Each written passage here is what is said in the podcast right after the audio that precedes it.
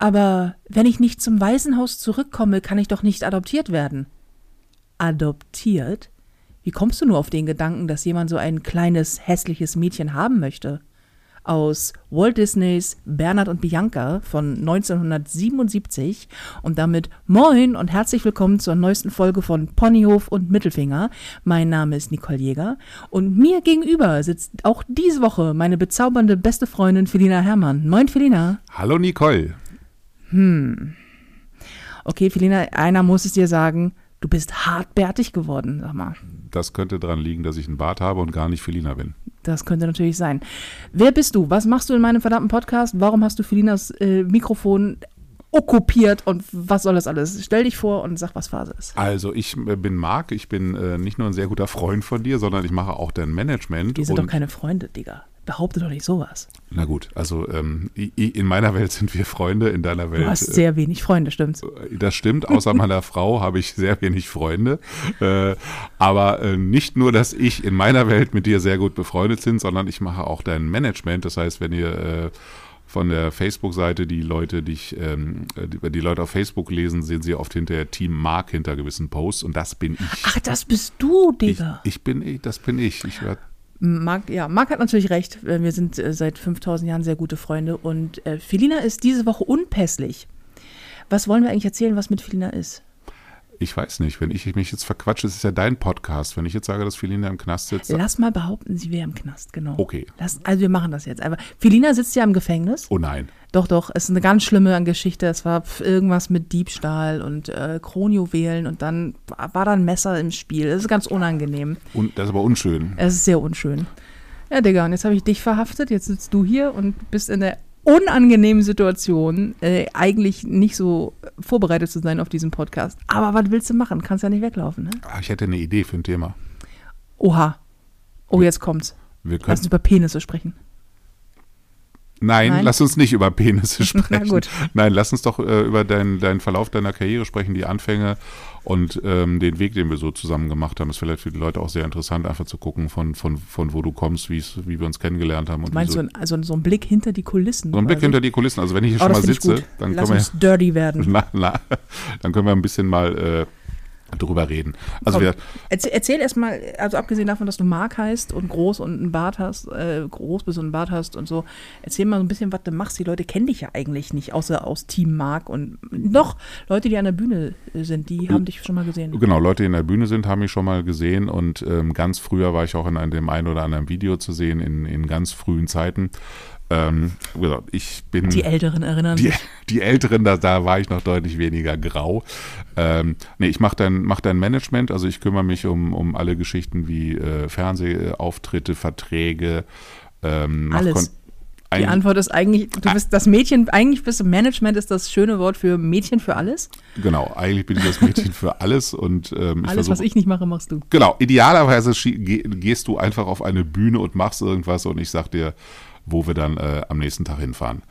Ja, so, so, so wäre es in einer idealen Welt. So ist es auch doch, finde ich. Ja, Ach, also wir sind, also wir so- sind, ja, wir sind ja schon. Ich finde, so weit ist es gar nicht davon entfernt, oder? Ja, aber es ist ja nicht so, dass ich morgens aufstehe, nichts machen muss und du trägst mich auf einer Sänfte mit Kaffee gefüttert zur Bühne. Ich kippe dort rauf, liefere es zwei Stunden ab und dann trägt man mich zurück. Der Rest macht das Management, seht ihn an.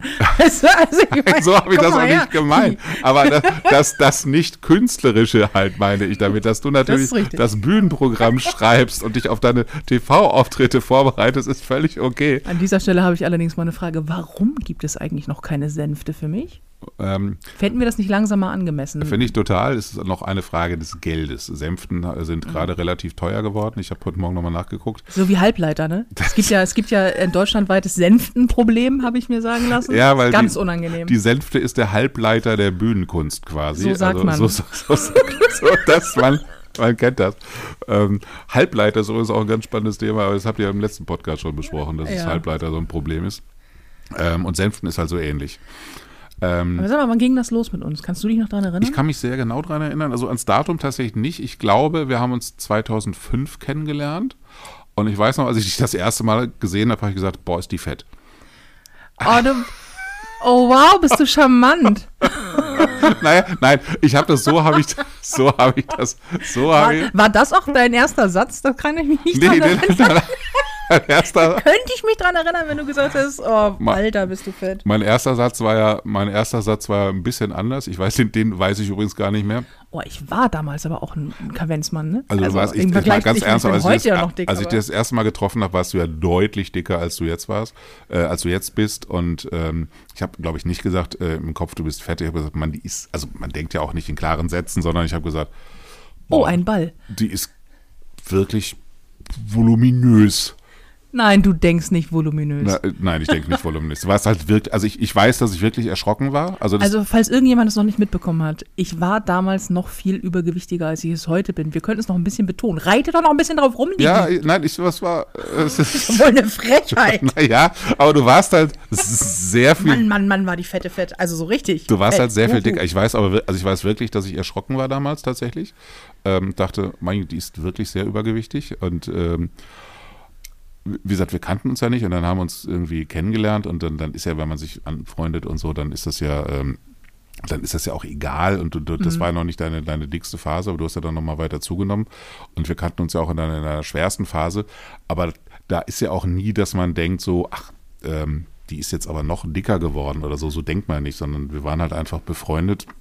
Ja, Ähm, wenn man sich viel sieht, fällt einem das ja auch nicht so auf. Ne? Genau, und es ist ja auch nicht so, dass man das, was, äh, wir haben uns ja regelmäßig getroffen und so und, und, und die, die, da äh, war dann beide, ihr habt dich besucht und so, deswegen, aber das, das fällt einem dann ja nicht auf, so, deswegen ist das in der Rückschau ja auch immer so, ja, haben sie denn nicht gemerkt, irgendwie, ja, nee, weil ähm, so, so denkt man Ist halt vielleicht nicht. auch nicht deine Verantwortung gewesen. Genau. Und warum haben sie denn keine Fotos gemacht damals? Ja, weil man nicht ständig von seinen Freunden Fotos macht, um zu sagen, guck mal, so dick war die damals aber auch. Ich weiß noch damals, als wir kurzer Zeitsprung ähm, das erste Buch rausgebracht haben, die Fettlöserin, wir können gleich mal erzählen, wie wir da hingekommen sind. Aber weiß ich, dass einer der Standardsätze oder Sprüche immer war, sagen Sie, haben Sie keine Fotos? Und dass einfach keiner verstanden hat, dass ich mich natürlich nicht habe fotografieren lassen wollen. Ich finde so Fotos machen schon schwierig. Also das ist gar nicht mal so ein körperliches Ding mittlerweile mehr, sondern ich finde gestellte Fotos unfassbar scheiße. Und dann sagen Leute immer so, also Fotoshootings, ich finde das immer schwierig, irgendwie auch fürs Buchcover und so. Und dann sind Leute immer so, ja, aber wenn sie dann vielleicht weggegangen sind auf Partys und ich denke so, ich habe über, vier- äh, über 300 Kilo, nee, 400 nicht, ich habe über 340 Kilo gewogen. Auf was für eine Party, glaubt man, gehe ich? Ja, ja. Weißt ich habe die Wohnung nicht verlassen auf Partys. Und natürlich Da bin gab's- ich joggen gegangen. Ja, und natürlich hat man damals ab und zu mal ein Foto gemacht, wie man halt so von Freunden Fotos macht, aber 2005 war ja auch noch äh, eine andere Zeit, was so, da gab es, ich weiß gar nicht, ob es da schon iPhones gab, ich hatte Nee, irgendwie das so Nokia Nokia-Ding. 5310 und so. Sowas, genau. ähm, und ähm, das hat mir auch nicht alles abgespeichert. Deswegen finde ich es immer so lustig, weil man denkt, okay, man hätte ja, wenn man gewusst hätte, dass Nicole Jäger eine Karriere macht, ja, wenn man das jetzt retrospektiv oder? gewusst hätte, hätten wir Fotoshootings jede, jeden Monat nach oben und nach unten. So ist die Jäger dicker und wieder dünner geworden. Ja, aber ich finde, haben Sie die Karriere geplant? Ja. Diese Frage wird uns ja auch gerne häufig gestellt. Wie, wie plant man denn Erfolg? Weißt du, Ja. so, dann würde es ja jeder machen. Ja. Ähm, und ja, ähm, und wie gesagt, das, wir waren ja damals befreundet, da haben wir beruflich gar nichts miteinander zu tun gehabt. Ich war damals, habe damals äh, Fernsehproduktionen gemacht und ähm, alle möglichen Fußballdokus gemacht und so Kram. Und bin dann irgendwann mal, als du so krass abgenommen hast und, und ja schon äh, Ernährungscoach gewesen bist oder Abnehmcoach ähm, gewesen bist, habe ich mit meinem damaligen Chef ja gesprochen. Ich kenne eine, das ist so eine totale Rampensau, die ist total super, die hat richtig viel abgenommen. Wir müssen mal mit deren äh, Fernsehformat machen. Und dann haben wir für ähm, Riesenbohr heißt die Firma damals ein, Format entwickelt und haben das bei Gott und der Welt irgendwie äh, allen möglichen Sendern angeboten. Stimmt, und ich weiß noch, dass ich das völlig absurd fand. Also du kamst aus dieser Fernsehwelt, mit der ich überhaupt gar nichts am Hut hatte. Und äh, ich, für mich, das war, das war Fernsehen, war damals noch Gott für mich. Also ich komme, ich bin auch so, du immer so, ja, keine Ahnung, ich ich mache eigentlich nichts anderes. Und für mich war immer so, oh, Fernsehen, alle im Fernsehen waren Stars. Und das war alles so wahnsinnig weit weg. Und dann weiß ich, dass wir bei Riesenbuhai saßen, bei Arno, Grüße gehen raus an Arno Heinisch, bester Mann. Ähm, dass das irgendwie und du dann rum, also quasi Arno erzählt hast, wie unfassbar großartig ich bin. Und ich immer dachte so, Alter, so großartig, wie du mich ankündigst, möchte ich eines Tages mal sein. und hast es damit irgendwie so durch die Tür geschoben und Arno, so machen wir. Und, äh, und dann haben wir tatsächlich da, damit angefangen und ich war am Anfang äh, völlig so fast zur Hölle passiert hier eigentlich? Das weiß ich noch, dass ich das so Fernsehen, what? Ja. Und ich weiß noch, dass Arno, weißt du, so eine komische Situation, man sagt halt, ich kenne ja eine, die ist total toll und so, und dann äh, habt ihr euch relativ schnell darüber verbrüdert, dass ihr mich gedisst habt und die ganze Zeit schlecht über mich gesprochen und darauf konntet ihr euch total gut einigen. Darauf können sich immer alle einigen. In total. allen Gesprächen ist immer der kleinste gemeinsame Nenner, ist immer alle dissen mag. Das ist gemein. Und du bist, ja, das stimmt, aber du bist auch der einzige Mensch, den ich kenne, der das auch noch selber sehr witzig findet. Ja, ich finde das auch weil sehr das, witzig. Weil das meistens ja auch mit großer Liebe, also meine, ist ja große Liebe hier so. Ne? Aber wenn, wenn, das, wenn das meine Verbindung ist irgendwie und die, mit der ich Leuten irgendwie, also mit der ich Freundschaften schließen kann, indem er mich. It's okay.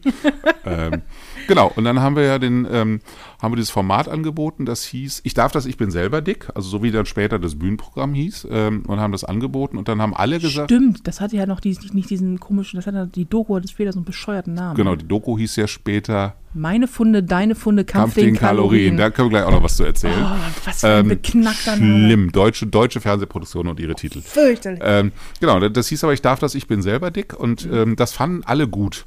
Alle Fernsehsender haben wirklich irgendwie gesagt, das ist ja echt total spannend. Ja, aber ob die reden kann. Ja. Und wirklich auch so, ja also vom selbst der ORF, vom ORF haben so ein Feedback gekriegt irgendwie, äh, wo ganz toll steht, irgendwie hier so, die kann äh, super gut, äh, also tolle Geschichte und so, alles super und dann drunter Problem, sie ist Deutsche. Stimmt, der ORF fand alles geil, nur meine Nationalität nicht. Okay, ist natürlich auch, es ist ein, es ist ein, anderer Sender, eine andere ja. Region und das, du warst dann damals überhaupt nicht bekannt und so, aber war ganz spannend. Und dann hat irgendwann ähm, hat haben wir irgendwie, ich weiß gar nicht, wie das kam, haben wir gesagt, okay, wir müssen jetzt mit dir was drehen. Und dann haben wir irgendwie so ein lustiges, so ein Mood-Tape in so einem Supermarkt gedreht, ja. ähm, wo du schon, wo ich dachte, Alter, die ist echt gut, weil du schon so mit, mit so in Kamera moderiert hast und mit Sachen was gemacht hast und wo ich schon dachte, man, die ist, ich habe ja immer behauptet, du bist gut, aber festgestellt, du bist ja wirklich gut. War sehr, sehr beeindruckt von mir selber, dass ich dich so gut. also von dir auch, aber natürlich. Sie haben so ein typischer Do-Move. Also, sie war richtig gut und ich war echt beeindruckt von mir, dass naja. sie so gut ist. Einer muss ja. Am Ende des Tages sind das immer deine Lorbeeren. Das kann übrigens auch niemand so gut wie du, ey. Naja, einer muss ja. Wenn mich lobt ja sonst keiner, wie wir gerade festgestellt haben. Oh, ho, ho, oh da muss ich mir selber loben. Genau, und dann haben wir dann den Kram an ZDF Info gespielt und dann wollten die das pilotieren. Ähm, und dann hat ZDF Info diese Doku gemacht und die sollte dann aber nicht, ich darf das, ich bin selber dick heißen, sondern das hieß dann am Ende, meine Funde, deine Funde, Kampf den Kalorien. Es, äh, wirklich der mit Abstand, das war so ein beknackter Titel. Aber das ist so sehr deutsch. Ja. Die gibt es übrigens noch auf YouTube, ich glaube aber in sehr schlechter Qualität und so schlecht kopiert. Und die gibt es bei Amazon Prime für 1,99 Euro. Ich habe mir die letzten selber gekauft, bei Amazon Prime für 1,99 Euro oder so zu kaufen. Äh, Kann die noch was? So ich finde die tatsächlich, es ist nach wie vor ein gutes Stück. Also es ist sehr emotional. Also ich gucke das natürlich anders, weil das, ne, du guckst natürlich deine eigene Produktion immer anders. Aber ich finde, das kann man gut gucken. Können wir bitte darüber reden, wie scheiße ich damals angezogen war?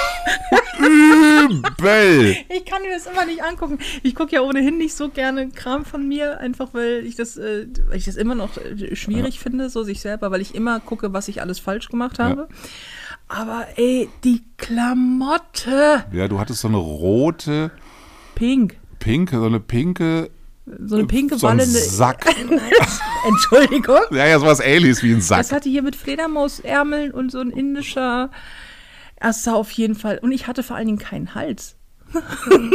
ja, so richtig. also keinen Hals und. Äh, aber und war es auch noch deutlich dicker als heute? Ja, das meine ich damit. Also, ja, ja, aber Entschuldigung. Ja.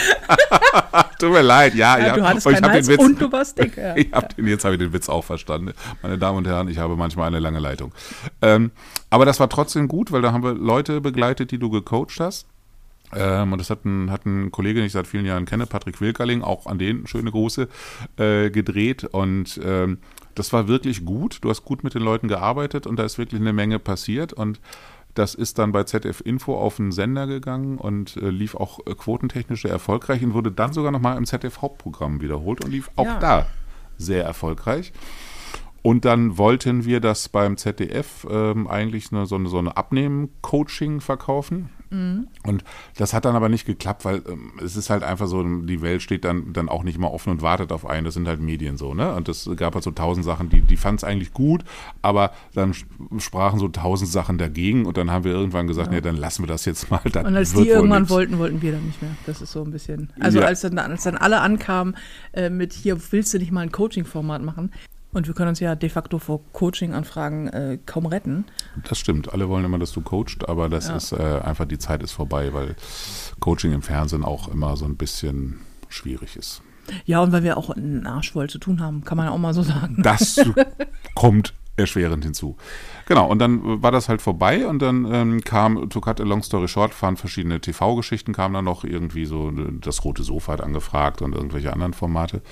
Und dann kam irgendwann der Rowold Verlag auf dich zu. Ja, dann kam Rowold und äh, ich habe die Mail mal 1a ignoriert. Kam irgendwie, weil es kam ständig so, hey, schreib doch mal ein Buch. Also musste, ich habe damals gebloggt und ähm, aber dieser Blog lief extrem gut und habe äh, eigentlich nur, also das habe ich privat gemacht, ich habe privat gebloggt.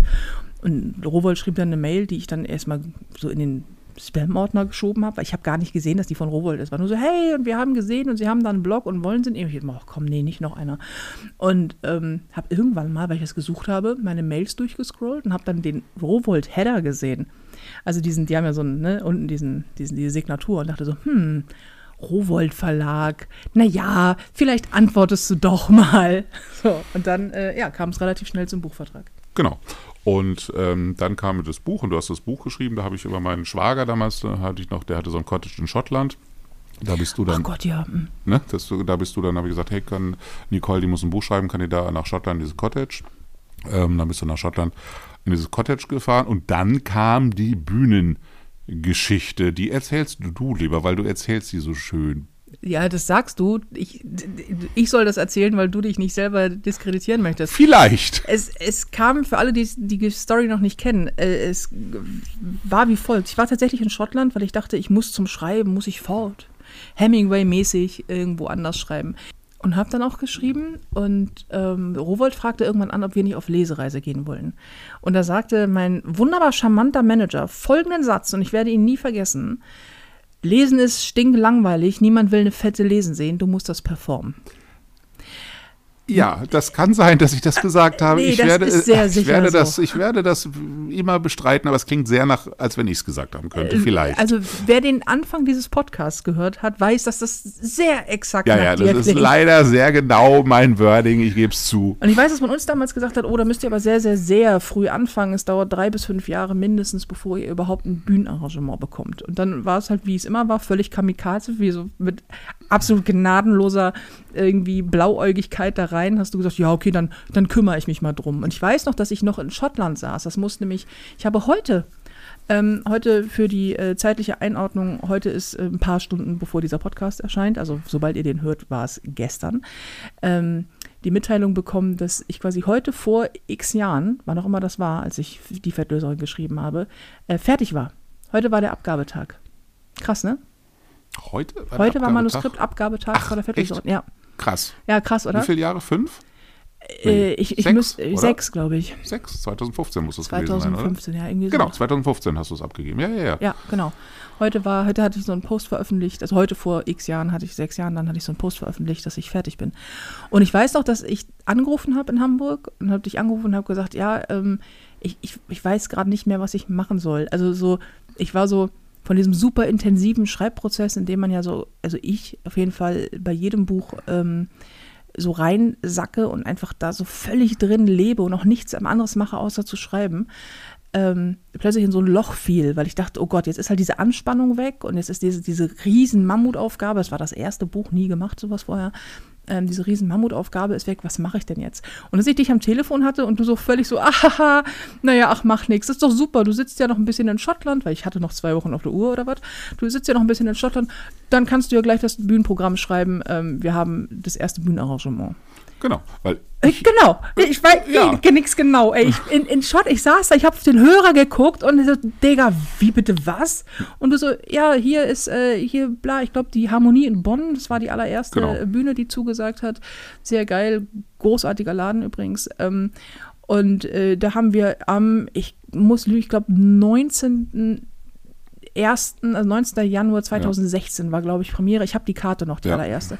Da haben wir am 19.16. hast du deinen ersten Auftritt mit deinem Bühnenprogramm. Ich so, Digga, was für ein Bühnenprogramm? Und du so, ja, das, was du jetzt schreibst. Und ich so, wie schreibt man denn ein Bühnenprogramm? Ich habe das doch noch nie gemacht. Und du so, ja, das ist ja jetzt nicht direkt mein Problem, ne? Ich wusste ja auch nicht, ich wusste ja auch nur, also ich hatte ja diesen, ich hatte ja über, über, über einen Bekannten, der auch auf der Bühne steht, Ben Reddelings, ähm, der so Fußballgeschichten macht, hatte ich gerade gesagt, Mensch, ich würde gerne, Nicole würde ich gerne mal auftreten lassen irgendwo. Ich glaube, die müsste da was machen. Und dann hatte der mir gesagt, meine ich, wen, wen sprechen, also sagte, ruf mal den Colli, heißt der Kollege, in, in Bonn an von der Harmonie. Dann habe ich den angerufen und gesagt, hier, ich habe hier so eine, die ist, glaube ich, ganz gut und ähm, äh, weil der schickt mal eine Mail, eine riesen Mail geschrieben, eine ewig lange, epische Mail. Schon, so, dann habe ich nochmal mit dem telefoniert, dann sagte der so, ja, dann machen wir das jetzt halt. Und das war der 19.01. dann der Auftritt. Ähm, und das Montag, ich wusste ja gar nicht, was man da macht. Heute würde es kein Mensch, würde ich heute, also überhaupt nicht, wenn ich heute auf die Idee kommen, jemand, der noch nie auf einer Bühne gestanden ist, zu sagen, du spielst jetzt hier vor einer großen Halle von Leuten. Heute, äh, da hätte auch einfach keiner kommen können. Ja, vor allen Dingen dreieinhalb Monate. Also ich habe das ja erfahren, dreieinhalb, knapp vier Monate vor Premiere. Und es war echt so, okay, wir machen das und ich, das, also wir, ich nehme es mal vorweg, wir sind gestartet, solo ausverkauft. Das an sich ist schon absolut absurd. Ähm, der Laden war überverkauft, der war übervoll, die standen nachher schon irgendwie, also es war brechend voll von allen Seiten. Ich habe das noch nie gemacht, habe da irgendwie was aufgeschrieben, wo ich dachte, okay, das könnte witzig sein. Es war noch so eine Mischung, ich habe zwischendrin auch gelesen, es gab Poetry Slams dazu und so. Es war auch sehr roh insgesamt. Und ich weiß noch, es ist, ich liebe diese Szene, dass er erklärt so wie mit so wie wenig Ahnung wie am Anfang, weil irgendwann muss man diesen Job ja mal lernen und man hat ihn ja nicht gemacht. Wir sind ja nicht irgendwie morgens aufgestanden und haben gesagt, in zehn Jahren gehen wir mal auf die Bühne. Dass wir bei diesen Bühnenarrangements irgendwann eine E-Mail bekamen. Ich weiß nicht, ob das auch von Colli war. Ich glaube ja, wo drin stand, ähm, schickt mal eure BA. Und das, äh, also ich, ich nehme es BA ist die Abkürzung für Bühnenanweisung. Das ist das, was der Künstler auf der Bühne braucht. Bei mir zum Beispiel irgendwie auch so, da sind Sachen festgehalten wie, was muss Backstage vorhanden sein. Was will ich trinken? Gibt es Catering und wenn ja, was? Und was für Lichtansprüche brauchen wir? Bühnenansprüche? Haben wir einen Backdrop? Und wir so, ja, alles klar, schicken wir dir rüber, Colli, kein Thema, ne? Tschüssikowski. Und du mich angeguckt, so, was ist eine BA? Und ich so, keine Ahnung. Und dann haben wir das gegoogelt, kannst du natürlich nicht googeln. Und dann ich so, oh Gott, wen frage ich denn jetzt? Das, du kannst ja auch nicht so. Ich weiß gar nicht, wie wir es dann rausgefunden haben. Das Problem war, wir wussten ja auch Haben nichts wir von. nicht. Wir haben gepokert. Ja? Ja, ja, Weil ich haben- weiß auch nicht, von Bühnenbeschallung, was ich habe ja null Ahnung von Bühnenbeschallung, habe ich bis heute nur sehr rudimentär und damals halt überhaupt nicht. Ich weiß auch nicht, wie wir das rausgefunden haben, weil wir Google mal BA, wie gesagt, wie du sagst, das ist British Airways, was auch immer, aber Nee. Bühnen an. Ich habe da noch einen gefragt und dann, Genau, äh, du hast einen gefragt und ich kenne jemanden beim Theater, der gesagt hat, hm, vielleicht ist es eine Bühnenanweisung. Und ich so, was ist eine Bühnenanweisung? Er so, ja, sag halt, was du willst auf der Bühne. Ich so, was weiß ich, Digga? Ich stand noch nie auf einer Bühne. Wir sind da auch so mit so todsicheres Auftreten bei absolut gnadenloser Ahnungslosigkeit äh, sind wir an den Start gegangen. Genau, und dann war das aber ausverkauft. Warum auch immer, weil ich auch getrommelt habe wie ein Weltmeister. Und äh, da, das war die erste Geschichte und da kamen auch sehr viele Fans aus äh, sehr vielen. Ähm, Ja, und die Fettlöserin war schon ein Bestseller zu dem die Zeitpunkt, Fettlöserin war da schon ein Bestseller. Ähm? Also war ja gleich in der ersten. aber trotzdem kam ja auch von ganz viele, es kam eine Kollegin aus Österreich ist angereist, dann Mhm. äh, eine Kollegin aus dem Schwarzwald, ähm, liebe Grüße auf den Weg, du weißt, wer du bist, ähm, ganz toll, die auch immer ähm, regelmäßig dann gekommen ist und so. Das war ganz toll und es war ausverkauft. Und es war ein Montagabend und äh, Montagabend sind Veranstaltungen ja. in der Größenordnung mit einer neuen Künstlerin. Also der hat wahrscheinlich gedacht, Colli hat wahrscheinlich gedacht, da kommen dann so zehn Leute, aber komm, scheiß der Hund drauf, ich Ja, bin ja. ein netter Typ. Und dann war die Hütte bumsvoll. Der natürlich auch, die haben natürlich auch getrunken und gegessen wie die, aber essen weiß ich gar nicht, aber getrunken wie die Doofen. Ähm, und der hat stand da, Colli stand da und kam aus dem Grinsen gar nicht mehr raus, weil er aus seiner plötzlich einen ausverkauften Laden hatte. Und ähm, naja, ich fand das jetzt gar nicht so ungewöhnlich, weil ich ja gar nicht wusste, wie toll das ist. Aber irgendwie merkst du es ja an Collis Reaktion, das ist wohl ganz gut. Und die Leute waren auch begeistert und so retrospektiv. Wenn man sich die Aufnahmen, die, die haben sie nicht wieder angehört, die von Bonn gibt es keine, von dem Auftritt danach in Dortmund äh, gibt es eine. Die waren sehr begeistert, aber so retrospektiv das gesehen war schon echt schlecht. war das schon so. Also, ich sag mal so, da war noch Luft nach oben. Also im Vergleich zu heute, äh, ich meine, klar, ich, jetzt habe ich irgendwie sechs, fünf, sechs Jahre Bühnenerfahrung auf der Uhr und keine Ahnung, wie viele hunderte bis nicht irgendwie vierstellig irgendwie Auftritte irgendwo. Aber ähm, damals, Ich weiß auch noch, dass ich morgens aufgewacht bin. Da gibt es sogar ein Bild von, wie ich da sitze mit so einem, mit so einem Energy Drink Dose am Kopf. Ich habe damals noch Energy Drinks Mhm. gesoffen, bis der Arsch brennt. Das war ganz schlimm. Und, ähm, und dachte, ich, ich weiß nicht, das packe ich im Leben nicht. Und dann bin ich auf die Bühne, hatte ja auch alles vergessen. Das weiß auch jeder noch, der da saß. Das finde ich mir ganz süß, die, die dann damals bei der Premiere dabei waren, die alle Sachen. Ich weiß noch, als du rauskamst und gesagt hast, Leute, ich habe alles vergessen, wir improvisieren hier jetzt zwei Stunden lang. Das war echt äh, toll und ähm, wir sind übrigens nächsten, im Januar sind wir wieder in Bonn in der Harmonie. Also wer Wieder äh, im Januar? es geht wieder im Januar in Bonn in der Harmonie. Ach, geil. Ähm, und es geht jetzt eh wieder los mit den Tickets. Wir haben ja fast die gesamte Tour verschoben. Wir sind ja Schummelst jetzt du gerade Werbung in den Ich schummel dir sowas von Werbung rein. Wir sind ja jetzt Wie am, am, unauffällig. am 1.10. sind wir jetzt nochmal in Bünde in, in äh, Ostwestfalen und dann sind ja noch ein paar Termine, ein Termin in Berlin und so. Also relativ wenig. Guckt mal auf die Stimmt, wir Homepage. sind noch in Berlin. Wir sind noch in den wir sind noch Wühlmäusen. in den Wühlmäusen. Berlin. Macht mir die Hütte voll. genau, wir sind in den Wühlmäusen und haben noch äh, in Oldenburg, glaube ich, einen Auftritt und so. Aber an das meiste haben wir verschoben und tatsächlich Genau. geht's.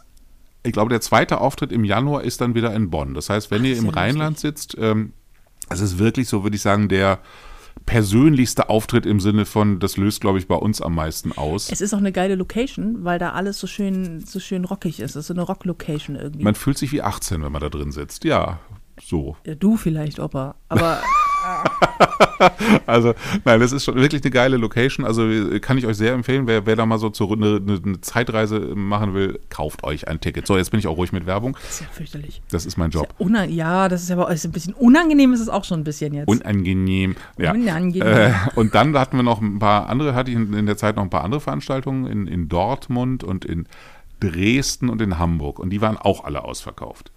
Ähm, ja?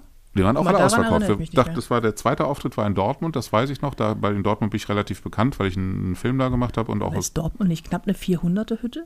Ja, genau, das war eine 330 passen da rein. Und da gab es eine kleine, in Dortmund gibt es ähm, zwei, in, im, im Fritz-Hensler-Haus gibt es so zwei Geschichten. So eine äh, Café, Café irgendwo, wo man spielen kann mit, keine Ahnung, 80, 90 Leuten und den großen Saal. Und das Café hat sich so gut verkauft, dass sie es dann in den großen Saal gelegt haben. Und der war dann auch ausverkauft. Auch geil. Und dann waren wir in Dresden in, der- in, in, in ähm, Boulevardtheater. Im Boulevardtheater im kleinen Saal. Pampelmuse heißt das bei denen. Das war mit 100 Leuten, das war auch ausverkauft. Und dann waren wir in Hamburg im, äh, im, im Goldbeckhaus. Das war auch ausverkauft mit 120 Leuten. Da haben wir dann einen Zusatztermin gemacht. Und dann kam halt noch ein großer, größerer Konzertveranstalter auf uns zu und hat gesagt, ob wir noch mehr machen. Und dann kam noch eine andere Geschichte. Auf jeden Fall ging es dann los. Wie ging es dann los, ja? Ja, und dann wurde ja irgendwann aus dem äh, aus den Lesungen, wir hatten ja am Anfang gesagt, du liest einfach mal so ein Drittel, das ist schon okay, das ist so safe, da kann nicht schief gehen, lesen kannst du. Das war wirklich, das war wirklich so ein, ich habe keine Ahnung, was ich mache, lesen kann ich. Ja. Das ist so, das ist so die Bank. Zwischendrin immer wieder hin das Buch verkriechen. Genau. So, da kann ich mich immer hinsafen. Und dann war ein Drittel war so Poetries und ein Drittel war dann so Stand-up. Also Mhm. Nicole erzählt Gags, so. Ja, Und dann halt. Ne? weiß ich noch so kurz vorher, ich war überhaupt nicht nervös, weil ich irgendwie so ein Urvertrauen hatte und dachte, das wird schon irgendwie sehr geil. Also bei jedem anderen wäre ich panisch geworden, dass du zwei Wochen vorher noch nichts hattest.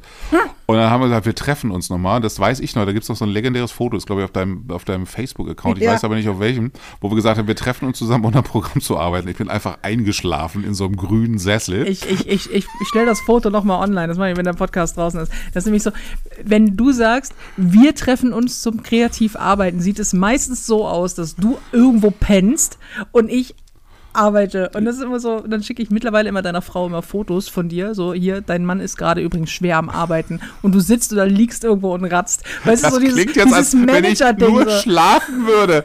Ja, aber das- die du hast- Leute, als wenn, hast- als wenn ich einfach nur schlafe. Ich bin ein Arbeitstier, ich schlafe nicht nur. Aber du hast so diese Manager-Attitude, so dieses Brettfett irgendwo liegen und pennen und hinterher sagen so. Das ist eine Manager-Attitude, ja, irgendwo schon. liegen und. oh, Bei okay, dir schon. Das ist sehr gut.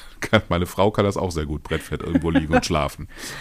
Ja, auf jeden Fall irgendwie äh, ging es dann, äh, dann ging es, seitdem geht's irgendwie, ne? Genau, dann ging es irgendwie los und dann kam ja irgendwann. Dann kam, äh, dann kam, ich möchte, können wir noch mal kurz überreden, dann kam der erste große TV-Auftritt irgendwann. Das weiß ich noch, das war der ähm, RTL Comedy Grand Prix. oh ja, und das war richtig schlecht. Oh, das war wahnsinnig schlecht. Da stand ich das äh, erste und bisher einzige Mal mit Felix Lobrecht auf der Bühne. Da kannt, ich, ich kannte niemanden da damals. Das war sehr geil. Ähm, und äh, das war so, es war also das erste Mal, irgendwie, es war vor keine Ahnung wie vielen Leuten und äh, 20 Kameras und super professionell, weil klar, ne, ist eine große TV-Produktion und mit irgendwie Ü-Wagen draußen, so ein richtig fettes Ding. Und ähm, ich hatte da mein Set vorbereitet und ich kann mich an an so zwei, drei Dinge extrem gut erinnern. Das erste war, ähm, dass ich die ganze Zeit Todesangst hatte. Dann habe ich echt in der, in, der, in der Probe völlig verkackt und musste neu anfangen. Während der Aufzeichnung habe ich nicht verkackt, aber das Set war so, ich habe so gebombt, das war so schlecht. Das, Das ist war unglaublich. auch wirklich, weil man muss auch dazu sagen, normalerweise kommen ja Leute, die machen immer so Stück für Stück neue Auftritte. Also, ne, so machst du fünf Minuten Auftritte in, vor kleinen, vor ja, größeren. und, Mixshows oder Open Mics. Genau, machst du dann immer regelmäßig fünf Minuten Stücke. Das heißt, die meisten Comedians lernen halt als erstes kurze fünf Minuten Stücke, knackige. Du kamst aber, du hast ja von Anfang an gleich ein großes Bühnenprogramm von 90 Minuten oder zwei Stunden gemacht. Deswegen konntest du diese, hast du diese Kurzstrecke nie gelernt. Und das Ja. hatte man auch total gemerkt, weil das einfach für dich ein ganz neues Setting war. Das war einfach nicht sehr gut. Nee, das war auch ein echtes Problem, weil Langstrecke war ich immer tatsächlich gut und das war auch also besser, heute deutlich besser als damals, aber das, das ging. Aber so alles runterbrechen auf 5-Minuten-Sets, Alter, war das scheiße. Gott, war es kacke. Und ich weiß noch, dass Felix nach der Show irgendwann zu mir kam und ich, ich habe ihm gratuliert, weil er war sehr geil. Er hat leider nicht gewonnen, hätte er verdient gehabt, finde ich, aber gut. Und er kam dann irgendwann zu mir, so, weißt du, was ich nicht verstehe? Und ich so, nee, also als Stand-up-Comedian, nimm dein scheiß Mikro vom Ständer und nimm's in die Hand. Ansonsten aber ganz geil, da kann man bestimmt was draus machen. Was ist ein Kommentar? Und ich dachte so, okay, Digi, alles klar. Stimmt, danke. das Ja, ist ja, das. war Dann, seitdem, hast du, seitdem hast du keinen Mikrofonständer mehr. Felix ne? Lobrecht ist schuld daran, dass ich keinen Mikrofonständer auf der Bühne mehr habe. Das Grüße schön. gehen raus an Felix Lobrecht Das an dieser ist, Stelle. äh, ist eine sehr gute Entscheidung. Nee, gewesen. tatsächlich, tatsächlich war das eine sehr gute Entscheidung. Auf die Idee ich damals so beknacktes kam, nicht kam, weil ich, ähm, weil ich mich so hinter diesem, so, also das klingt jetzt, wenn man weiß, wie ich figürlich aussehe, etwas affig, aber ich konnte mich dahinter so gut verstecken. Ähm, und das ist jetzt nicht dieser schöne, ich stell mal den Ständer weg Gag, der immer funktioniert übrigens, der wird die nächsten 100 Jahre funktionieren.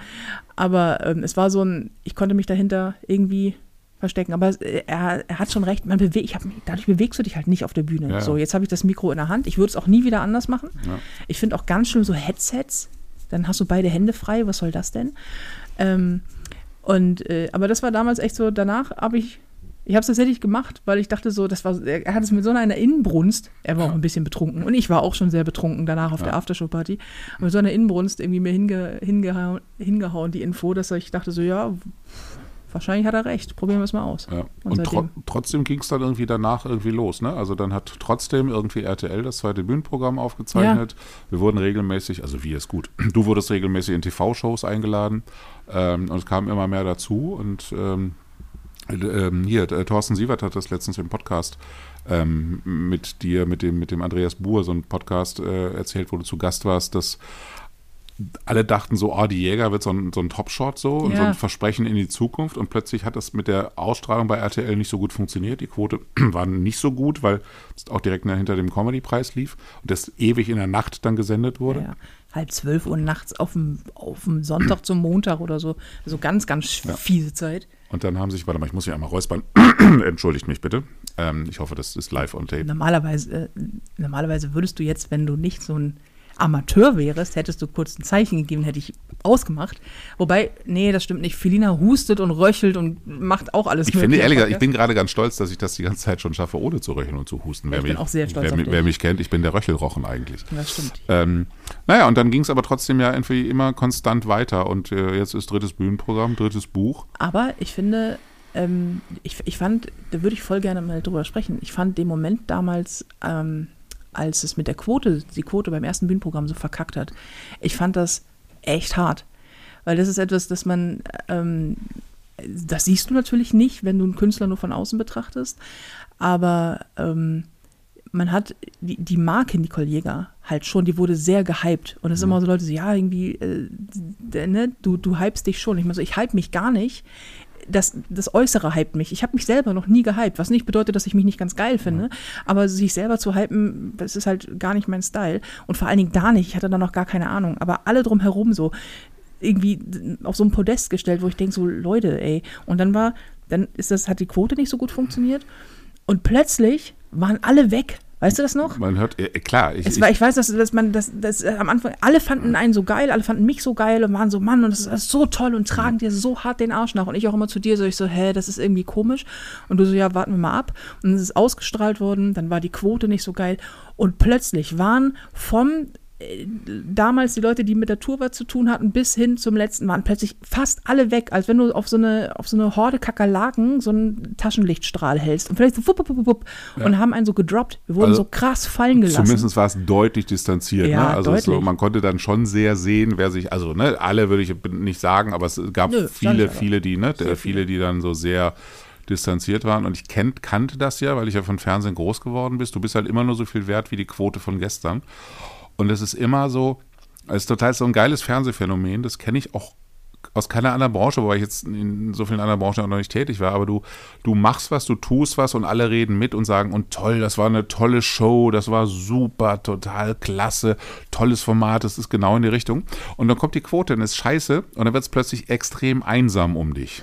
Ja, total, zumal wir das nicht erwartet haben. Ich weiß, dass wir bei der Aufzeichnung, das war eine wirklich fette Aufzeichnung. Wir hatten, äh, ich glaube, zweimal oder sogar mehrfach noch äh, stehende Ovationen. Es war bumsvoll. Es war alles super. Ähm, aber es hat halt nicht funktioniert, warum auch immer. Ne, und das ist so ein. Das war ja klar. Also, das, also mir war das von vornherein eigentlich klar. Aber der äh, Sendeplatz scheiße. Der war, Sendeplatz oder? war halt, es ist halt direkt nach dem Comedy-Preis so. Die haben halt überzogen bis der, bis wirklich bis zum Geht nicht mehr. Und es waren halt, glaube ich, vorab vier Stunden Comedy.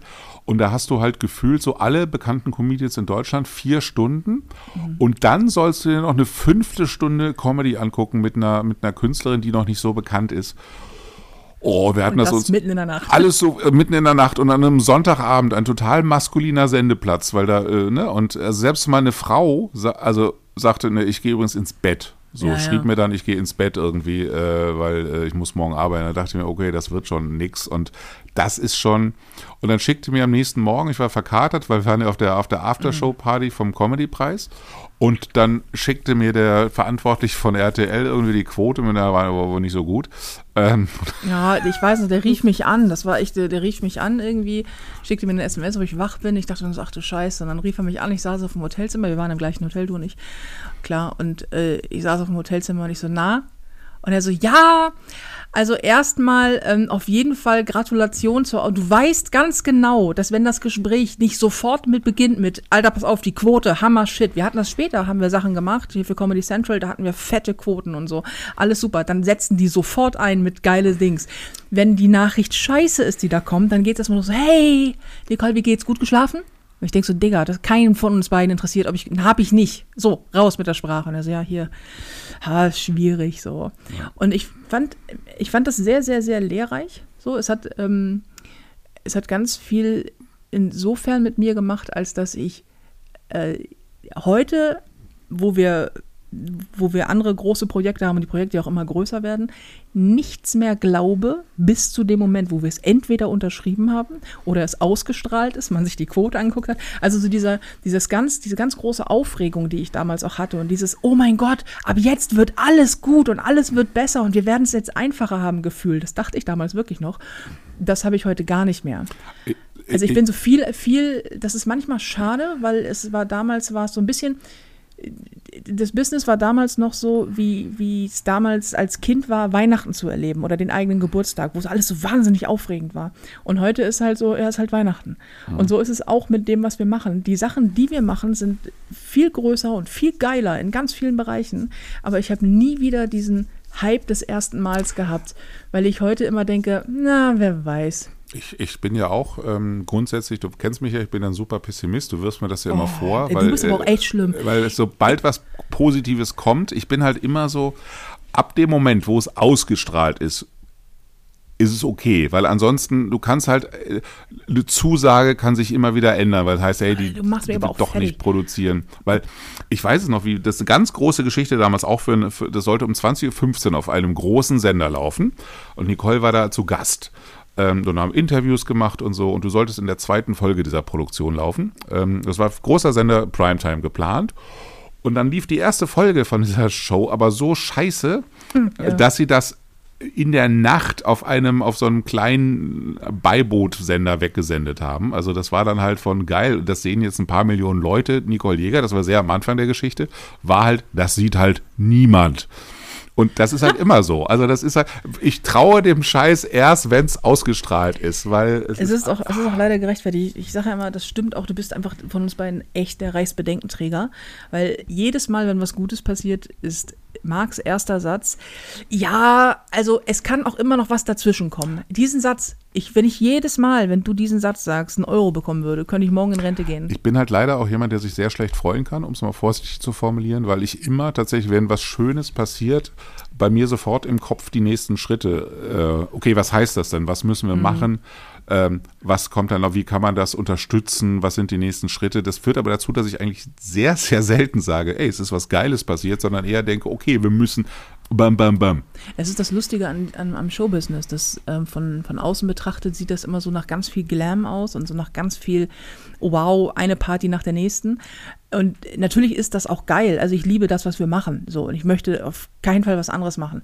Die meiste Zeit aber verbringen wir mit mit Arbeiten, mit nerviger Scheiße, so und mit, mit, mit, irgendwelchen, mit irgendwelchen anderen Kram müssen hart lernen, sehr viele Enttäuschungen einzustecken und so weiter. Und, und vor allen Dingen, das hast du hast mal gesagt, und ich glaube, der Satz ist sogar von dir, und das fand ich sehr, sehr passend.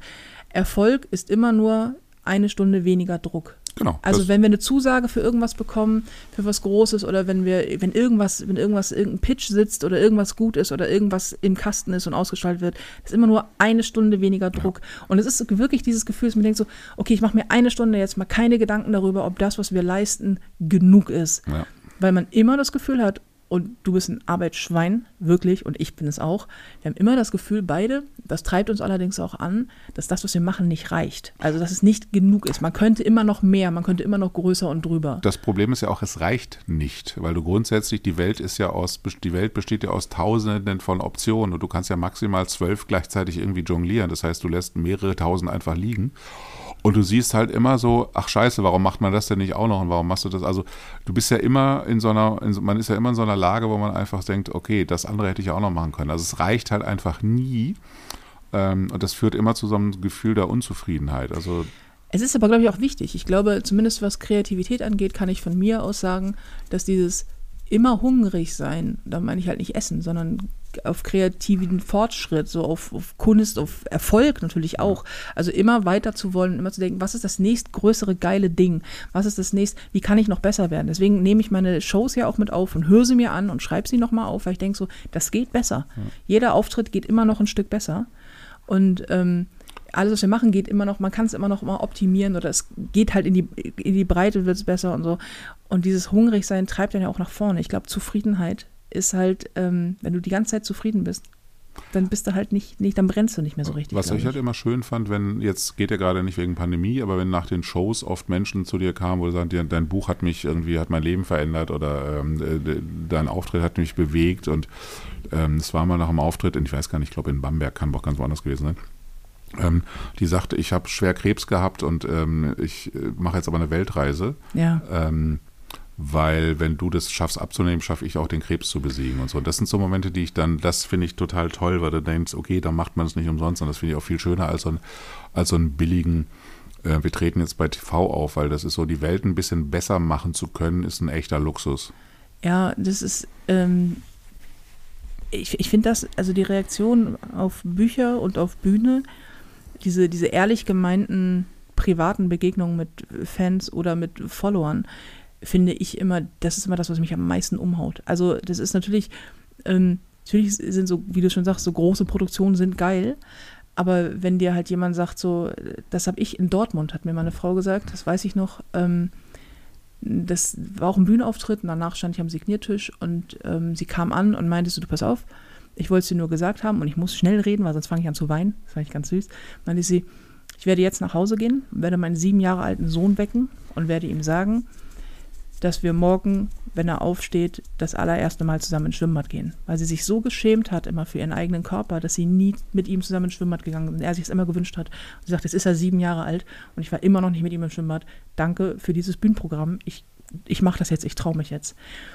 Und das bewegt mich so stark. Also das ist etwas, wo ich manchmal, ich zweifle ja auch ständig, auch an mir und an dem, was ich mache natürlich auch und, ähm, äh, und denke immer so, ach, ist das, äh, wollen die Leute das und interessiert das jemanden oder wenn du dann auch ähm, Hate abbekommst und so, dann ist es immer schwierig, das teilweise auszuhalten. Ich bin auch nicht äh, aus Panzerstahl gebaut, so, ne? Ich habe eine Seele und bin verletzlich und so. Und dann hast du solche Momente, oder wie die Frau, von der du sagtest, irgendwie, ich habe, äh, die sagte, nee, die lag auf, im Krankenhaus so und meinte für sich, Ach, so dass, ja, genau, sie lag ja. im Krankenhaus, als sie das Buch gelesen hat und sagte, ähm, eigentlich hatte sie schon aufgegeben, weil das die x-te Chemo war und sie dachte, ich, ich kann nicht mehr und ich mag auch nicht mehr und so. Und hat das Buch gelesen und hat ähm, ein paar Sachen sich angeguckt und hat gesagt, ich will die unbedingt mal treffen, dafür muss ich aber hier raus. Und dann steht sie da am Signiertisch vor mir, strahlt mich an und meint so, ey, ich bin übrigens noch da, weil ich unbedingt dich mal in den Arm nehmen wollte. Und ich dachte so, Alter, das ist einfach das, das ist einfach das krasseste. Und das klingt immer so bescheuert, wenn man was schreibt oder was macht und dann sagt so, naja, dafür hat es sich gelohnt. Aber ey, dafür hat es sich gelohnt. Auch jetzt mit Unkaputtbar, dem neuen Buch, die Zuschriften, die da kommen von, von, von Frauen, die dann halt sagen, irgendwie, ähm, mir hat es geholfen oder mir hat es die Augen geöffnet oder die sich melden und hat gesagt haben, ich habe heute Morgen, ich habe das erst, ich habe meine Kinder genommen und ich habe mich getrennt so oder ich habe das erste Mal mich gewehrt, wo du denkst so, Ey, ja, genau, dafür, dafür machst du es so. Und ähm, alles andere ist auch geil, aber nichts gibt einem, also mir zumindest, nichts gibt mir so viel wie dieses Gefühl, da zu stehen und zu denken, guck mal, ähm, das, das, irgendwie macht das was Gutes, Ja. weißt du? Ich fand's, B- Bühne fehlt mir auch irgendwie. Also ich stehe ja nicht auf der Bühne. Total, So, total. waren jetzt zweimal ja wieder in, in, in, in Lübeck und Bremen standst du auf der Bühne. Ich das dachte, war ah, so geil. Auch so geil, ähm, weil natürlich, aber du bist natürlich nicht so in, in, nicht so in Touch jetzt mit den Leuten, logischerweise wie früher, Das weil das ja wegen Pandemie irgendwie schwierig ist, aber äh, das, das wird sich auch wieder ändern. Jetzt ist ja auch wieder mehr möglich. Ähm, und ich finde das einfach schön, weil das einfach so eine, ich finde, dass bei dir an der Bühne was total Tolles passiert, weil du, es klingt ganz komisch, ich glaube, wer schon mal da war, wird es, ähm, kann das eher nachvollziehen, weil es so ein, so ein befreiendes Miteinander ist. So. Das, die, die Leute haben Spaß und lachen, aber es ist nicht nur lustig, sondern die sind auch emotional berührt und es macht was mit den Menschen. Ähm, deswegen finde ich, bin ich total gerne bei dir bei der Bühne, obwohl ich das Programm ja jetzt, also gut, Prinzessin Arschloch hast du jetzt nur 20 Mal gespielt oder so, die kenne ich noch nicht so auswendig, Und aber dann kam kurz eine kleine Pandemie. äh, nicht direkt perfekt, habe ich glaube ich so gefühlt ja 100 Mal gesehen. Also nee, nicht Nee, gefühlt, nicht sondern gefühlt, gefühlt, gefühlt in echt 100 so. Ähm, da war ja immer, aber da war es immer spannend zu gucken, wie reagieren die Leute und so. Und das macht immer was. Und das fand ich dann spannend, obwohl ich irgendwann wusste, da kommt dann der Gag, obwohl man immer noch weiß, okay, der, plötzlich kann er auch mal ganz anders sein.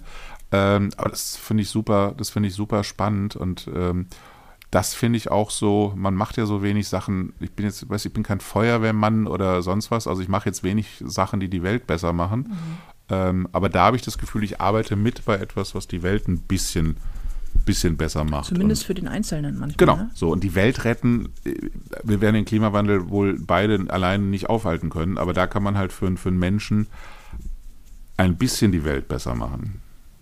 Ja, ja, das denke ich auch. Also das, ähm, oder das hoffe ich immer. Das ist, aber das, ich, ich gehe auf die Bühne und mache etwas, woran ich selber Spaß habe. Ich glaube ja an das, was ich tue. Und äh, gehe da immer rauf mit so ganz viel, ganz viel Energie und Überzeugung und enorm viel Liebe und sehr viel Angst vorm Scheitern zum Beispiel. Und ähm, bin dann, dann komme ich runter von der Bühne. Es ist jeden Abend, jeden Abend aufs Neue ist es neu. Das muss man auch echt sagen, weil es, du hast nie die gleichen Bedingungen. Es ist ja ein Job, den du keinen Auftritt mache ich zweimal. Das ist ja, der ist ja jedes Mal anders, weil die Leute jedes Mal anders sind, die Locations und die Bedingungen sind anders, mir geht's anders. Ähm, und teilweise bin ich echt überrascht über die Reaktion. Dass sie dann da stehen. Ich habe das einmal signiert, das fand ich so schön. Ich nehme ähm, bei ähm, der Prinzessin Arschloch am Ende, irgendwie geht es ja darum, ums Perücke abnehmen und so. Und dann nehme ich am Ende des Bühnenprogramms die Perücke ab, weil ich einfach eine bestimmte Message ähm, habe, die ich dann auch sage. Und das ist dann auch so ein, so ein sehr schöner, auch für mich sehr emotionaler Moment. Und ähm, dann hatte ich danach am Signiertisch eine, die dann daneben stand und auch sagte so, hey, ich ähm, würde jetzt gerne, also mein Freund würde das Foto machen und ich würde jetzt das erste Mal die Perücke abnehmen und er hat mich auch noch nie ohne Perücke gesehen. Meinst du, wir können das machen? Und ich so, ja, Mann, klar. Und ich bin dann immer so, dass ich immer denke, die, die, die Show sind die am Signiertisch. Weißt du, was ich meine? Dass ich denke, so, ihr geht, du kriegst da so viel zurück. Also es ist immer so, auf der Bühne bist du ja, was, bist du alleine und haust da irgendwie äh, runter zwei Stunden lang und das ist, alles ist so rockig.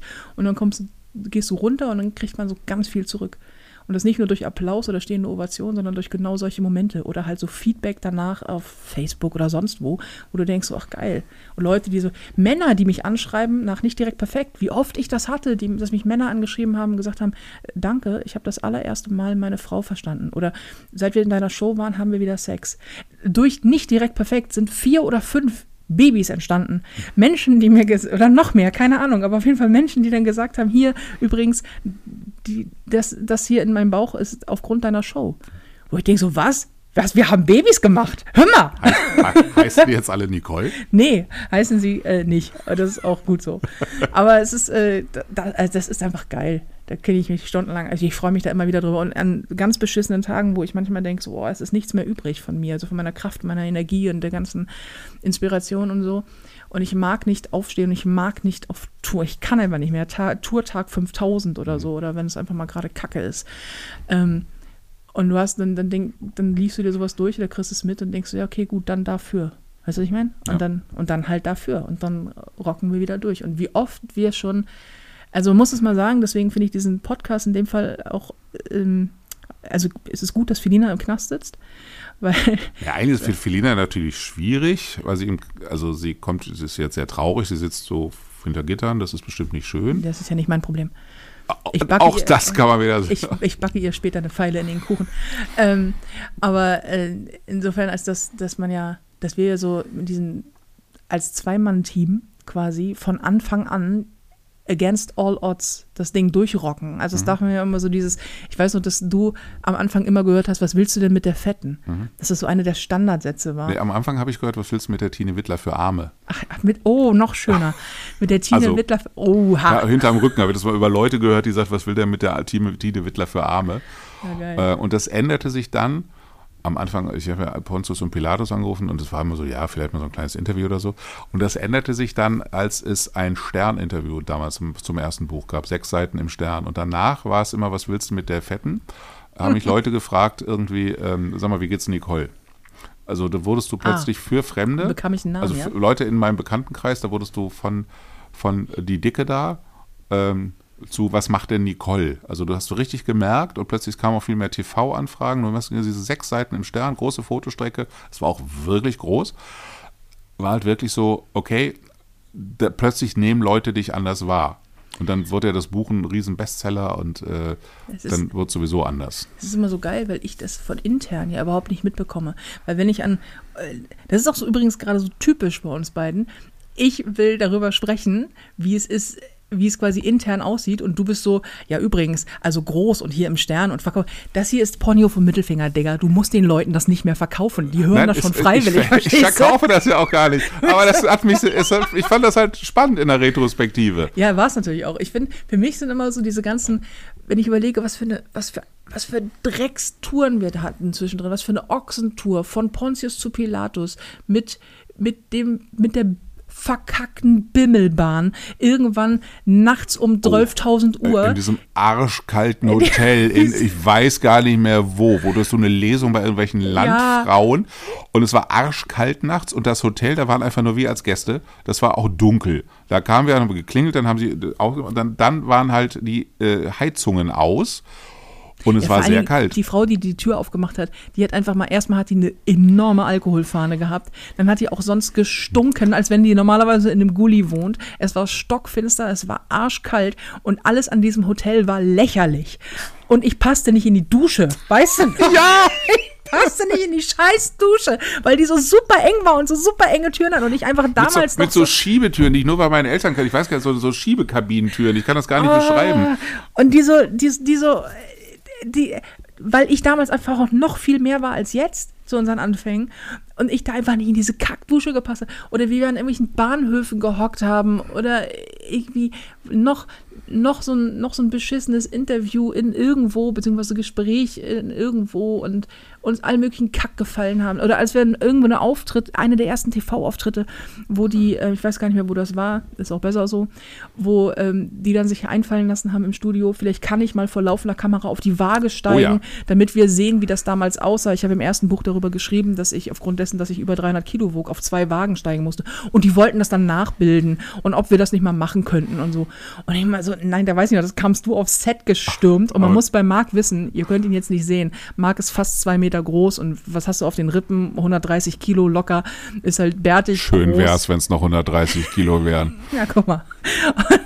Also auf jeden Fall bist du ein, ein großer, äh, imposant, äh, eine imposante Erscheinung. Und, äh, und dann bist du auch so ungelenk. Du bist ja so, du, du hast ja, du hast ja keine, keine Gelenke, du bist ja in einem Guss, du bist ja gelenkig also, wie so eine Eisenbahnschiene. Meine, meine Ex-Freundin hat immer gesagt, ich sehe aus, als wenn Frankenstein mich gerade zusammengenäht hätte, ja. wenn ich mich bewege. Das stimmt. Du hast einfach keine Gelenke, du hast auch, du hast auch keine, ich glaube, du hast auch keine Hüfte, du gehst einfach so einen Passgang. Und wenn Marc irgendwo angestürmt kommt, dann ist es halt aber auch wirklich, als wenn ein Schrank angestürmt kommt. Ja, und dann ja. so, nein, das machen wir nicht, wir können auch gleich gehen. Aber du, manchmal, aber du hattest das aber schon selber geklärt, ja auch. Ja, also, aber so manchmal hast du so Manager-Moves. So, wir hatten letztens auch in so einem Interview irgendwie man, ja, können wir denn, ähm, können wir denn senden, wo, äh, wo Frau Jäger wohnt? Und du so, nein. ich so, nein, abgelehnt. Aber auch keine wieder. Das ist schon ganz geil. Aber echt, wir haben teilweise oh, wir haben, wir haben echt gesuffert. Also auch so von, von bis hin zu, Digga, wir haben jetzt, wenn wir zusammenlegen, haben wir jetzt noch 5,70 Euro zusammen für den Rest des Monats, ne? Ja. So, weil dieses einfach auch alles das aufgefressen hat. Das muss dann auch reichen und es ist der dritte schon. Aber also, was, halt, was halt echt ein bisschen schade ist tatsächlich, ähm, ich, ich langweilen wir die Leute eigentlich, man weiß es gar nicht. Es tut mir total leid, wenn ich euch langweile, es tut mir total leid, ich äh, ich bin hier spontan reingedroppt, aber ähm, ich. Wenn es die langweilt, schalten die ab. Das werden wir dann an den, an den Verlaufszahlen sehen. Okay, also wenn ihr, wenn, äh, bitte schalte, wenn ihr das noch hört, bin ich sehr dankbar. Äh, oh komm, wie niedlich. ähm, was ich halt tatsächlich schade finde, dass wir einfach, oder was ich schade finde, ist halt, dass wir, wir sind ja eigentlich befreundet gewesen über viele Jahre und inzwischen definiert sich unsere Freundschaft halt immer auch über Arbeit. Das stimmt. Also das stimmt und das hat uns auch schon zwei, an zwei Stellen mal fast das Genick gebrochen, das weiß ich. Also ich weiß, dass wir nach der ersten Tour ähm, da uns zum Schluss nur noch angeschrien haben, mhm. jeden einzelnen Tag, das weiß ich noch. Ich, das war auch wirklich die, ähm, ich darf das, ich bin selber Diktur, die war auch körperlich so hart anstrengend, weil wir alles mit der Bahn gemacht haben, mit so einem mhm. Rollkoffer. Mhm. Und ich weiß, dass ich beim, am letzten Tourtag aus der Bahn stieg und nicht mehr in der Lage war, meinen eigenen Koffer hinter mir herzuziehen, weil mir so die Arme wehtaten und die Schultern. Ähm, und dass ich so die Schnauze voll hatte, deine Fresse zu sehen. Das weiß ich noch. Ich weiß noch, ich dachte, oh Gott, ich höre lieber auf, in diesem Job zu arbeiten, als noch einen Tag länger mit dir unterwegs zu sein. Das, und ich bin äh, dir auch so hart auf den Sack gegangen, weil es ist natürlich, ähm, Touren ist anstrengend, man hat kein Privatleben im Regelfall. Das ist auch alles, ich will mich gar nicht beschweren, das ist auch alles super, aber ähm, es, ist, es ist halt schon, es ist halt schon krass. Und wenn du dann natürlich so wir sind auch sehr, sehr enge Freunde, weil wir uns schon seit tausend Jahren kennen. Und wenn du dann so lange miteinander tourst, kein, keine Zeit bleibt fürs, fürs Privatleben und keine Zeit für private Gespräche, dann kann das auch schnell kaputt gehen. Wir haben, finde ich, bis jetzt sehr gut die Kurve bekommen. Aber auch nur, weil wir sehr aktiv auch dran arbeiten irgendwann. Ja, und weil wir aber so eine, so eine, so ein Hybrid, so eine hybride Mischform aus Beruf und Privat haben. Also dass wir immer irgendwie privat und beruflich beides zusammen haben. Ja, weil wir aber auch ehrlich gesagt, wir versuchen jetzt, jetzt schon ein bisschen länger, also seit ungefähr einem Jahr, uns regelmäßig privat zu treffen. Und Privattreffen bedeutet immer nach spätestens einer halben Stunde. Da sind schon sehr gute Businessgespräche raus entstanden. Ja, aber jedes Mal, und jedes Mal sagt dann einer von uns, wir wollten doch nicht über das Business sprechen. Und dann so, ja, aber war doch klar, dass wir es nicht ohne können. Also das ist ja, irgendwie ist das ja auch, das ist ja auch unsere Dynamik. Aber ich bin immer noch sehr froh, dass wir es dann, dann doch nicht verkackt haben nach der ersten Tour weil wir haben jetzt die dritte am Start und wir werden die, wir sind dabei, die vierte zu planen, übrigens, Leute. Ja. Also die Tour nach der Prinzessin Arschloch-Tour wird ist bereits in Planung. Aber die ist so lange, dass ihr noch bitte auf jeden Fall vorher nochmal, wenn ihr sie noch nicht Ey. gesehen habt, die Prinzessin Arschloch sehen müsst ja. und jetzt euch Tickets kauft. Ganz im, übrigens, ganz im Ernst mal ganz private, hat überhaupt nichts mit, kauft euch Tickets für sowieso Nicole, das ist klar kauft euch Tickets für Konturveranstaltungen, weil es gibt so viele Kollegen und Kolleginnen, die dringend Kohle brauchen, irgendwie, denen es nicht gut geht und ähm, ja. so viele Kulturhäuser, Theater, die einfach gerade massiv Umsatzprobleme haben. Deswegen, wenn ihr irgendwas tun wollt, kauft euch ein Ticket und geht in eine Theaterveranstaltung. Wenn ihr geimpft seid, ist alles äh, harmlos. Wichtiger Punkt, geht auch hin. Also das ja. ist halt auch so, geht hin. Ähm, die, die, die Hygienemaßnahmen sind, glaube ich, selten irgendwo so gut wie in der Veranstaltungsbranche, weil die sich natürlich extrem auch den Arsch aufreißen mussten, um überhaupt wieder was zu machen.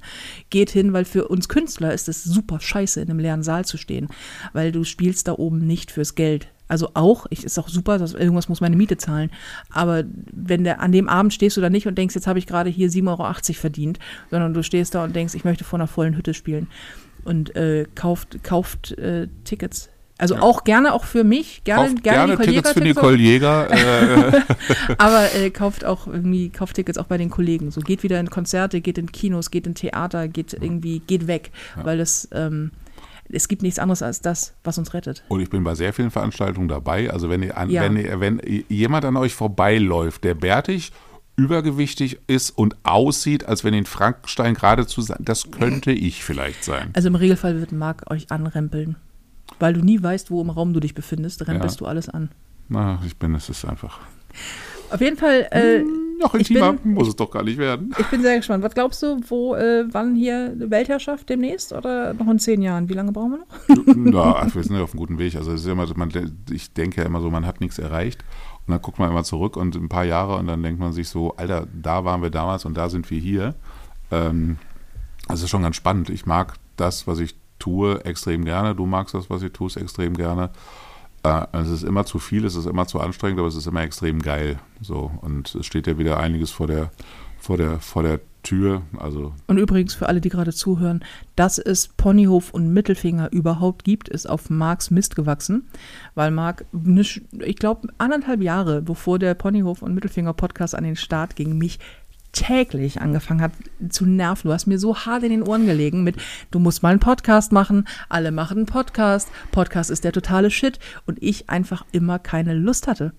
Es war mir und so aufwendig. man muss dazu sagen, man kann Nicole auch zu nichts zwingen. Also man kann Das natürlich stimmt. keinen Menschen, aber es ist halt nicht so, dass dass dann, es gibt ja vielleicht Managements, die sagen, pass mal auf, mach mal einen Podcast. Und dann gibt es bestimmt auch Künstler, die sagen, gut, wenn du das sagst, dann mache ich einen Podcast. Hm. Das funktioniert bei Nicole. Ich sage dann einmal die Woche, Mensch, ich fände einen Podcast, wäre echt schön, weil du hast ja auch was zu sagen. Und dann passiert nichts. Nichts. Schweigen im Wald. Bis Nicole dann irgendwann mal denkt, ja, ich könnte mal einen Podcast machen, weil sie es auch will. Und so ist dann Ponyhof und Mittelfinger entstanden. So ist Ponyhof mit Beginn. Und äh, man, immerhin ein Gutes hat es, man kann sich immer sicher sein, den Content, den ich kreiere, den mache ich, weil ich das entweder witzig finde oder weil ich Bock drauf habe. Es ist nie ein, ein Diktat von oben. Weil auch, auch, auch das, wenn ich auf Marc hören würde, würdet ihr nämlich jeden Tag Videocontent bekommen, der irgendwie wahnsinnig witzig, super inspirierend, und keine Ahnung was ist. Oh, und ich mal könnt, denkst, nee. könnt ihr Nicole bitte mal schreiben, bei, äh, könnt ihr bitte unter den Post bei, bei Facebook schreiben, dass Nicole mal mehr Videocontent machen soll und dass ihr euch sehr viel Videocontent wünscht oder ihr schreibt das bei Instagram, weil ähm, Meine Standardantwort ist nämlich immer, komm Digga, wer will denn jeden Tag meine dumme Fresse sehen? Und du bist immer so, wir müssen, mehr, du musst mehr, da, da geht noch was. Und ja, das Problem ist halt, dass du immer auch, ähm, du denkst immer, Leute finden dich doof. So und ähm, ich denke, es interessiert einfach niemanden, jetzt nochmal von mir ein Video ja, zu sehen. wie zum Beispiel dieses Zucchini-Video, was irgendwie so äh, wochenlang du im Kopf hattest für ein Zucchini. Ich mache ein Zucchini. Wir haben gesagt, mach doch mal, das ist doch super. Und dann hast du irgendwann zack dich hingesetzt und das Ding jetzt drei Millionen Aufrufe oder so hat. äh, absurd, aber man muss sich dann immer zum Jagen tragen, weil du immer denkst, ey, das muss noch perfekter und noch besser und irgendwie, das reicht, die Leute finden das doof oder es ist immer so.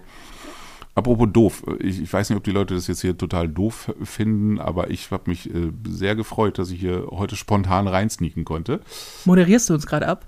Ich weiß nicht, ich habe so das Gefühl, Jetzt hast du angefangen, nichts- jetzt musst du auch durchziehen. Ja gut, also ähm, liebe Flausch, darf ich auch Flauschis sagen eigentlich? Na klar. Ich darf auch, liebe Flauschis, ähm, es war mir eine große Freude, heute hier sein zu dürfen. Es hat mir wirklich Spaß gemacht. Ich hoffe, ihr hattet auch Spaß, ein bisschen hinter die Kulissen zu gucken. Ähm, Vor allen Dingen, äh, ihr habt äh, die Gelegenheit, weil ähm, Felina sitzt ein bisschen länger im Knast.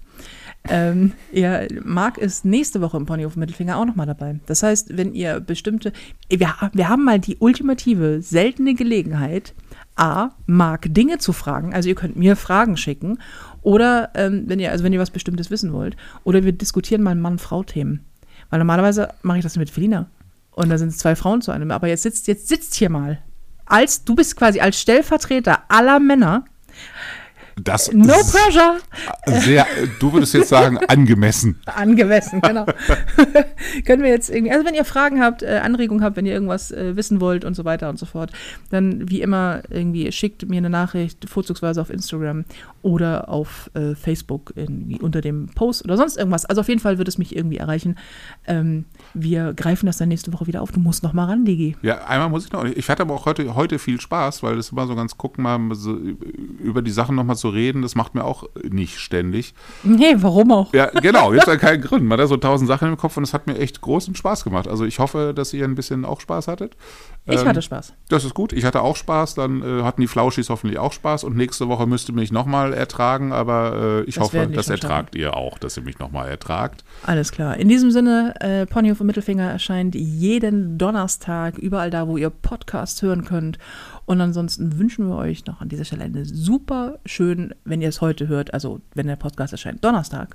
Und ansonsten eine schöne Restwoche, ein geiles nahendes Wochenende. Aber wir haben jetzt gar keinen Ponyhof und gar keinen Mittelfinger gehabt, fällt mir gerade auf. Haben Feline und ich schon ganz lange nicht mehr im Podcast. Ich höre den doch immer. Ja, aber wir haben, gar nicht ständ, wir haben ständig keinen äh, Echt? Ponyhof und Mittelfinger. Echt lustig. Ich höre den jede, ich höre logischerweise, ja berufsbedingt schon jede Folge, immer donnerstags morgens nach dem Aufstehen um 6 Uhr. Das ist mir noch nicht aufgefallen. Echt nicht? Nein. Das ist ganz vielen noch nicht aufgefallen, aber wir hatten in, ich glaube in der letzten Folge nicht, dann hatten wir mal zwischendrin wieder einen Ponyhof und, und oder Mittelfinger und dann haben wir es mal wieder nicht. Wir vergessen es auch selber häufig, weil wir dann so im, im, im Flow sind, dass das nicht mehr stattfindet. Verrückt. Geil, ne? Hättest du mich jetzt wirklich, also hättest du mich gefragt, hätte ich gesagt, natürlich gibt es da jedes Mal einen Ponyhof und Mittelfinger.